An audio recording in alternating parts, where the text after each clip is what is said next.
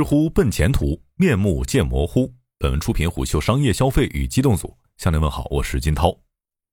三月十四号，知乎公布了二零二一年第四季度全年未经审计的财务报告。知乎二零二一年总营收达二十九点五九亿元，同比增长百分之一百一十八点九，净亏损十二点九九亿元，较二零年扩大百分之一百五十点九。Q 四营收十点一九亿元，同增百分之九十六点一。月均活跃用户一点零三三亿，同增百分之三十六点四。虽说知乎 Q 四营收及用户依旧在延续增长，但其亏损幅度仍在扩大，这无疑会加深市场对其的悲观情绪。毕竟，爱奇艺和 B 站在今年财报发布之后，都确定了盈亏平衡的目标，以期资本市场对其重拾信心。但必须承认，知乎的商业化能力正在逐步提升。其营收主要由广告、商业内容解决方案、付费会员和包括在线教育、电商等在内的其他业务构成。首先，知乎第一大收入来源线上广告，去年的收入为十一点六一亿元，同比增长百分之三十七点七。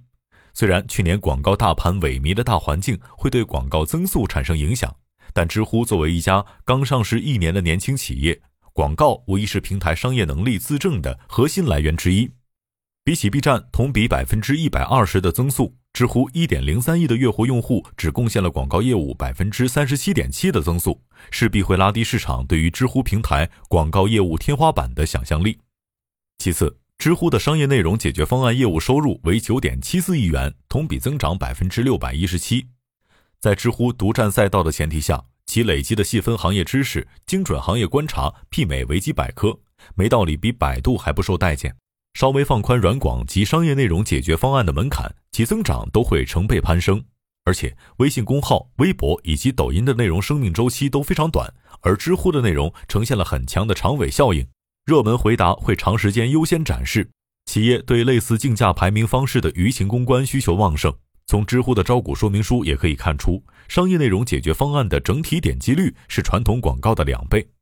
不过，这部分商业化业务势必会牺牲部分生态内容的良性循环。一位互联网分析师向虎嗅解释说：“知乎一直在积极面对社区向平台转型过程带来的阵痛，试图平衡社区与商业化之间的冲突。上市之后，知乎商业化开始明显提速，付费小说、视频直播以及为加重公域流量掌控和分配权的改版，都体现出了知乎商业化的决心。如今，知乎已然到了新业务的验收期。”但商业上的增长难以弥合平台扩张失当的趋势。知乎上市后对商业化和数据增长的痴迷，正在使其发展动作变形。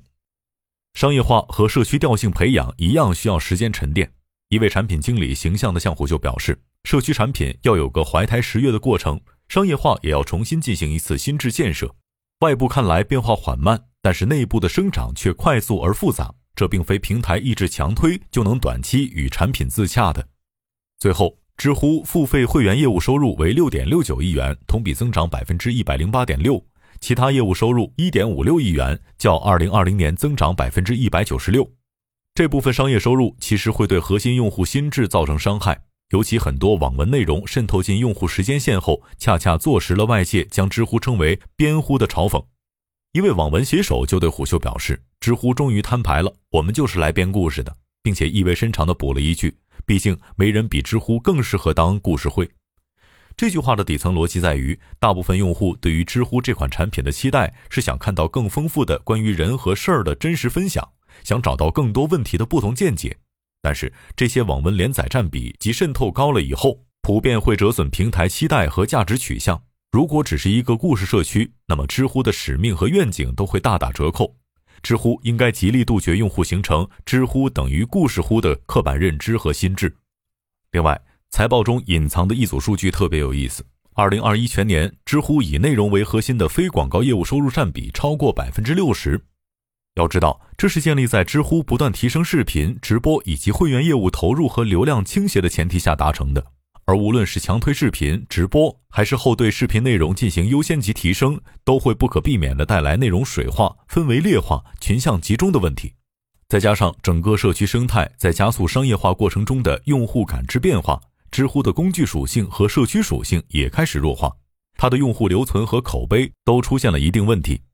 这种变化并非悄无声息，这一点其实从知乎2018年开始拥抱商业化就已显端倪，只不过2021年表现得更为赤裸、更为剧烈，更让人无所适从。知乎在积极恰饭，答主却在消极出逃。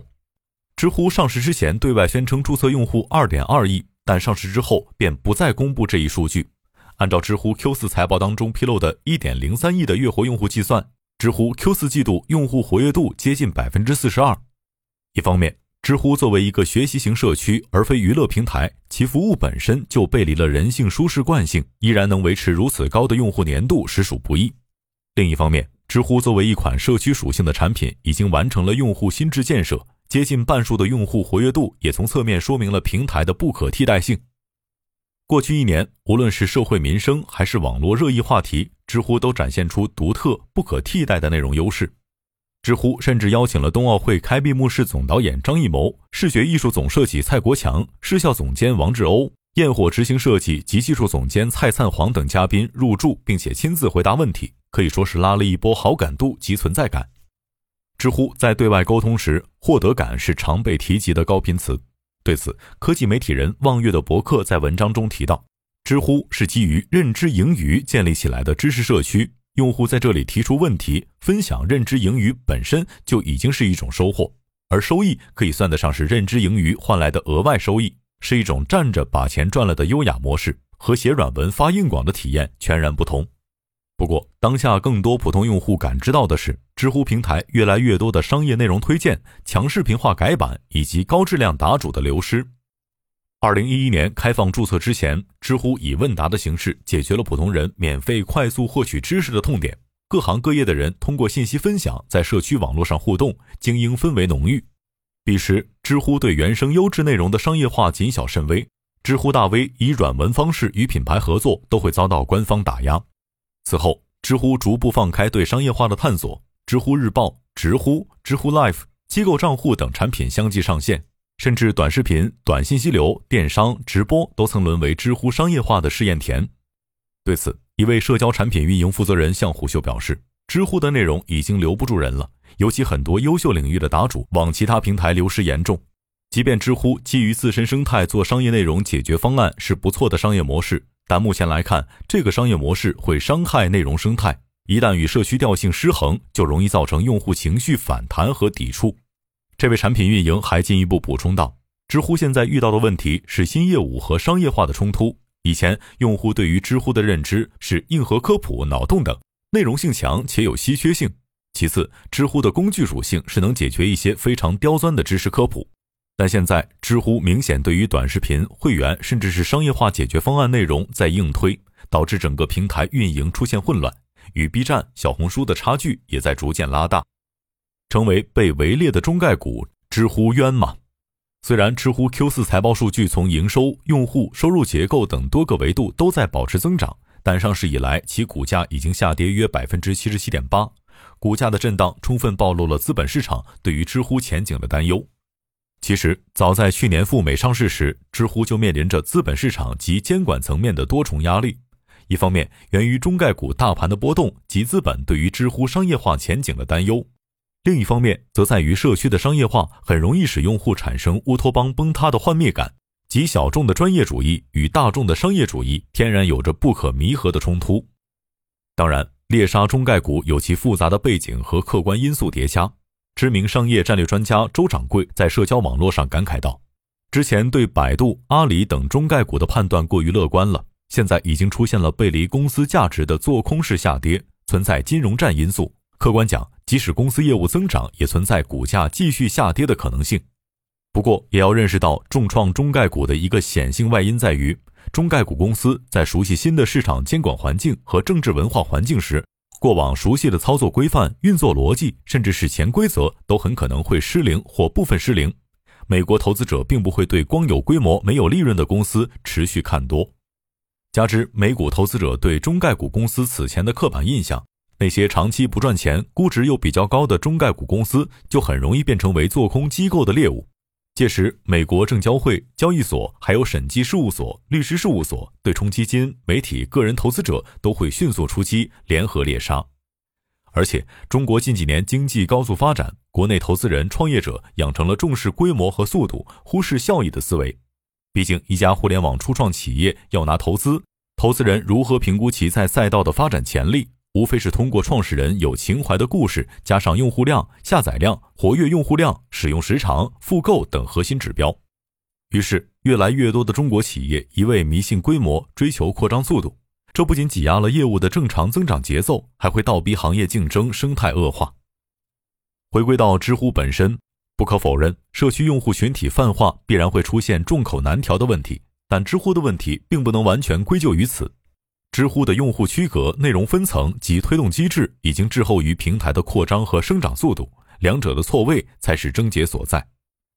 其次，虽然一家公司的商业化进程中不可能处处照顾社区氛围、文化、用户体验，但知乎掉入资本叙事的窠臼之后，连官方策划和运营都在合作外部达人，反而对于知乎自身作者的开拓和扶持不冷不热。这种巨傲的运营方式，碾碎了依旧在平台耕耘创作者的商业价值奢望。如今，知乎的时间线上充满了党同伐异的争论，问题和回答均处于一种紧绷激烈的状态，这势必会降低用户的体验。甚至当深度讨论不断被视频、网文、直播抢夺平台流量时，知乎已不再是那个有温度的社区。商业洞听是虎嗅推出的一档音频节目，精选虎嗅耐听的文章，分享有洞见的商业故事。我是金涛，下期见。